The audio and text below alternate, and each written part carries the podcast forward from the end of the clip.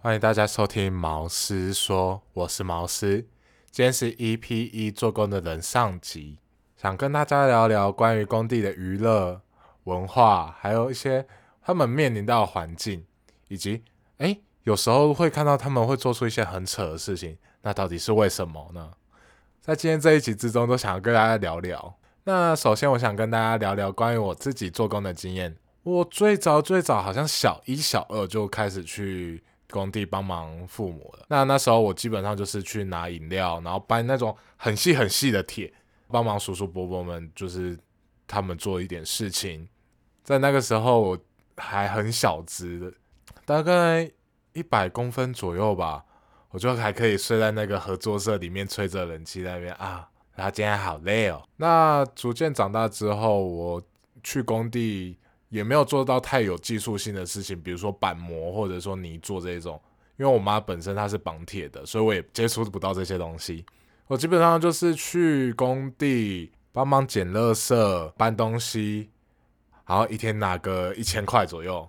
那对于国中的我来说，一天一千块超级多，算累了点啊。就是早上你要很早起床，然后中午又很热，你去睡觉的话，你就是拿个砧板，然后。就找一个阴凉处，然后放在那边，然后躺上去，那就是午休了。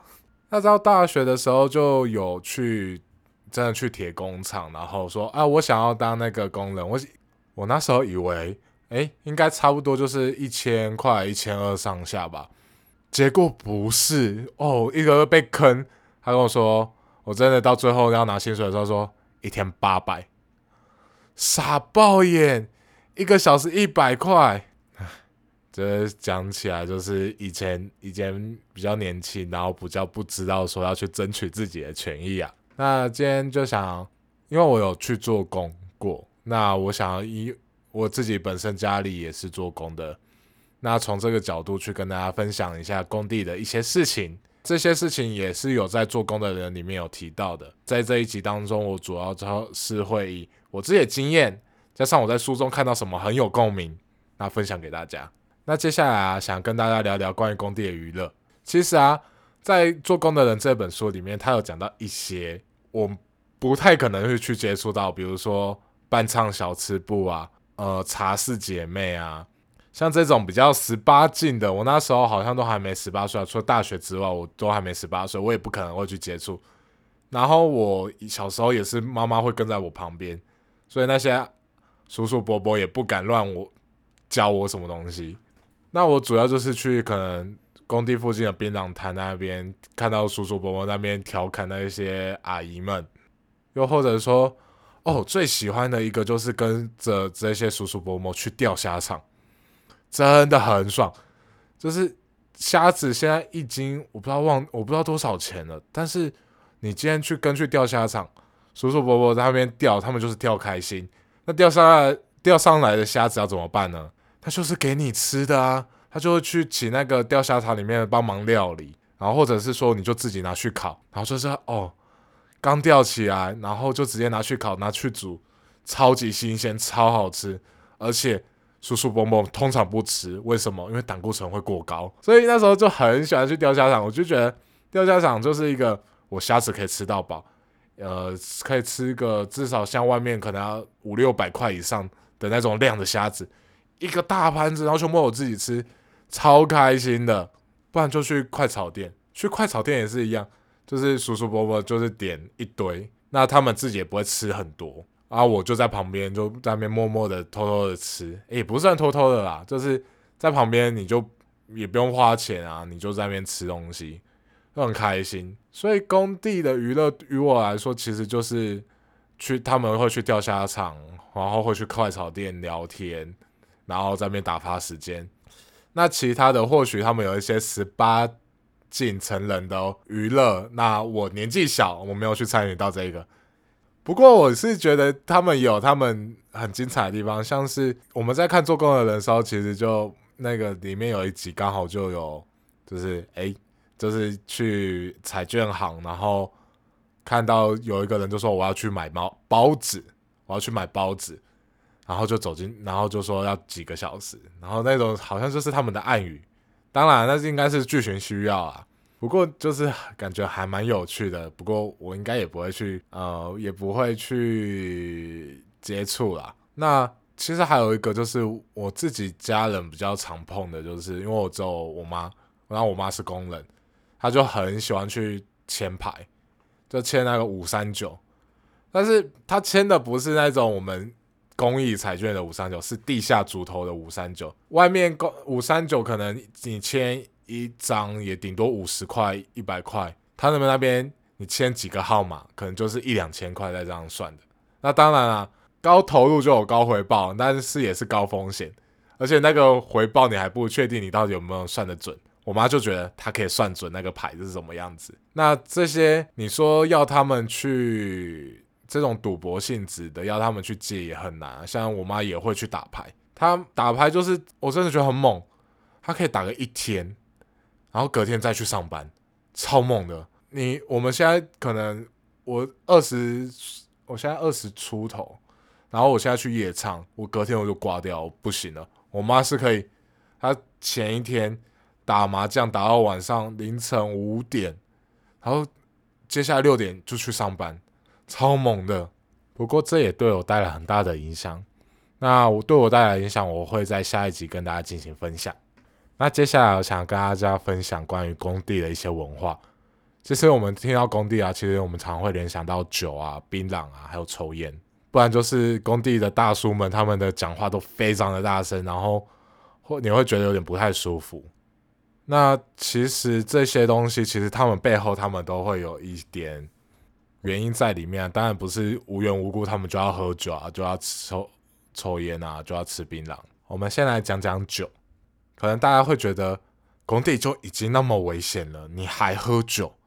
难道你不怕死吗？哎，的确。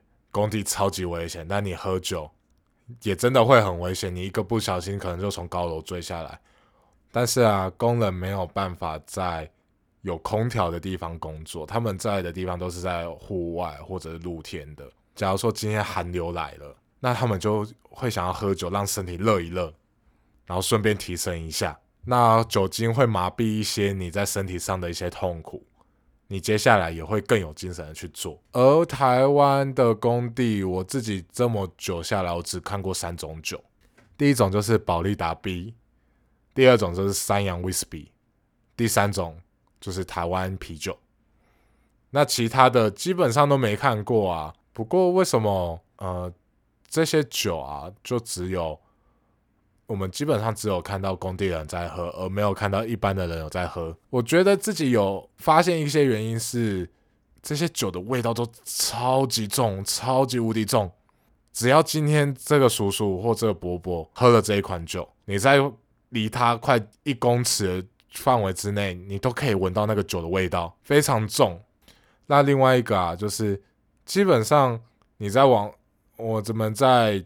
电视上看到的这两家的广告，台湾啤酒我不确定，但是这两家广告基本上都是工人，而只有只有这两款酒就是在推工人的市场，那工人也会非常喜欢，因为就觉得很接地气，然后很喜欢这两款广告，讲出工人的心声，真的有关注工人。我他们嘴巴上不讲，但是他们还是多多少少对于自己的工作会一些觉得不好意思的地方，因为可能。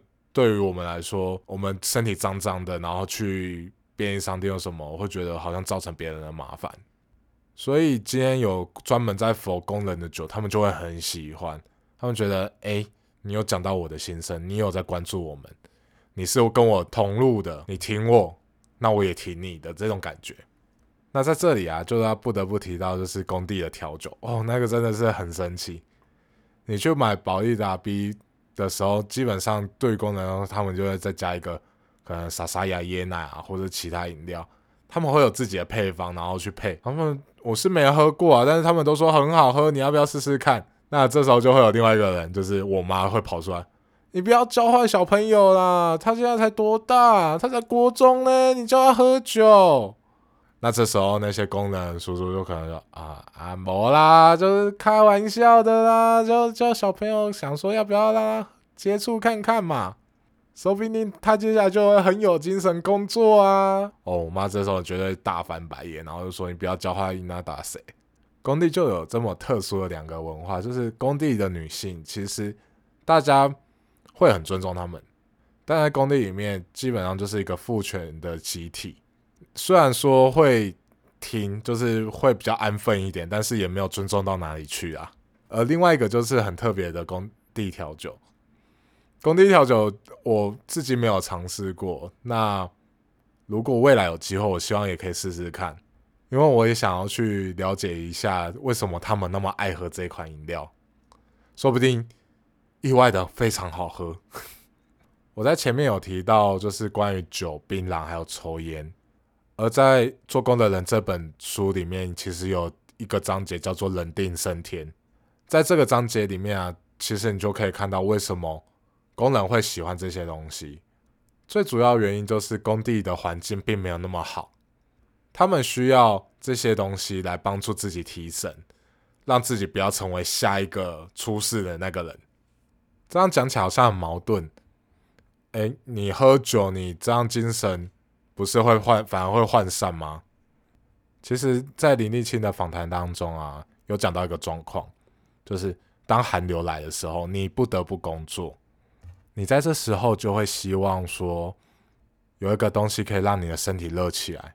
就会想去追求这样子的产品，那刚好酒可以让你身体热起来，又加上像保利达 B 跟三洋威士忌都是提神的药酒，所以他们不仅仅就只有让你身体热起来，可以让你血液循环加速。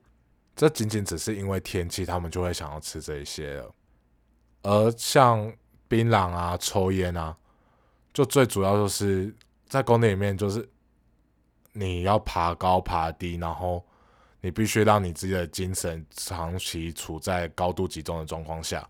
如果你一个闪神，你可能下一秒钟你就跌到下面去了。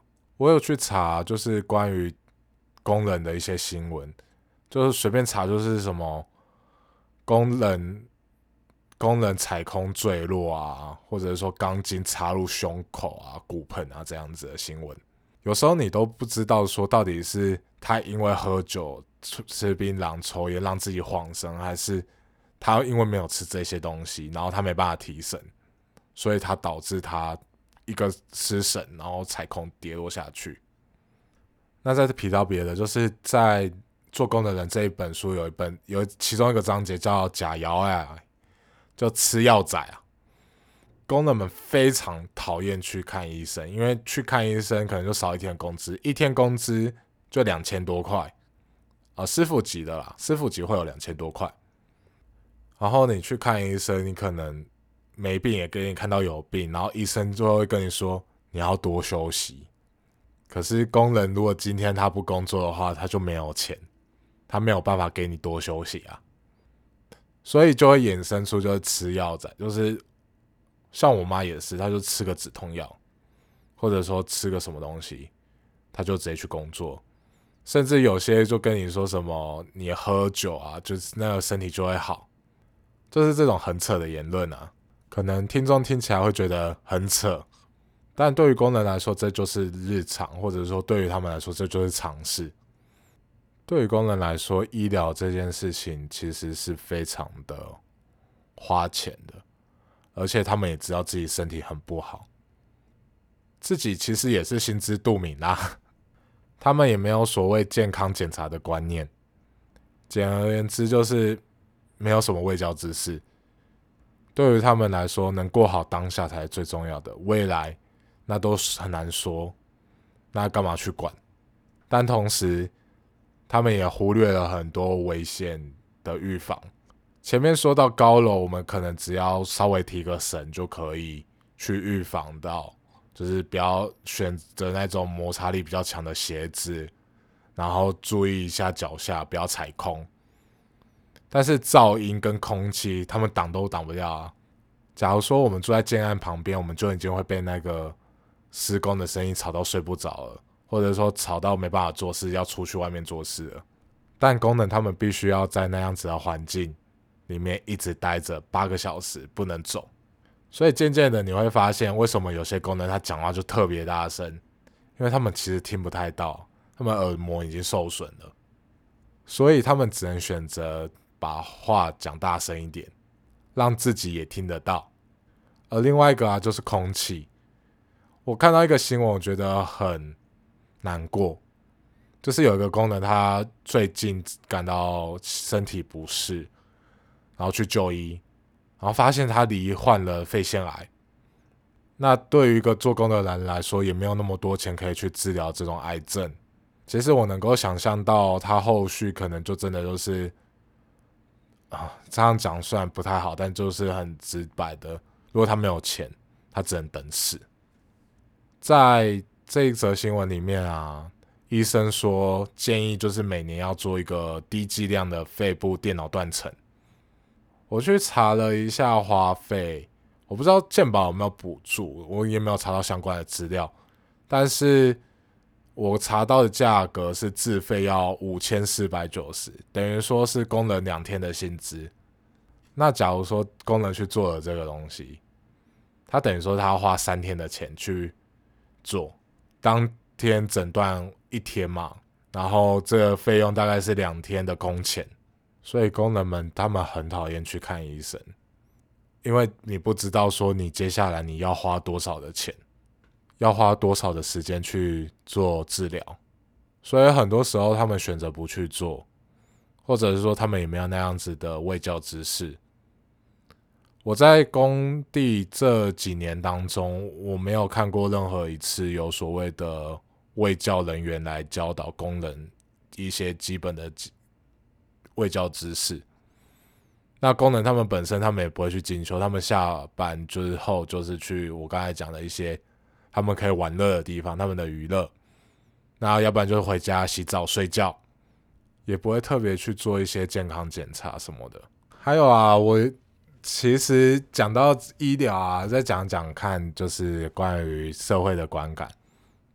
因为大家好像对于工人的薪资都会觉得，哇，干工人赚其实赚不少诶，脱离一个月二十二 k 呢。但是假如说你有选择机会，你会想去做工人吗？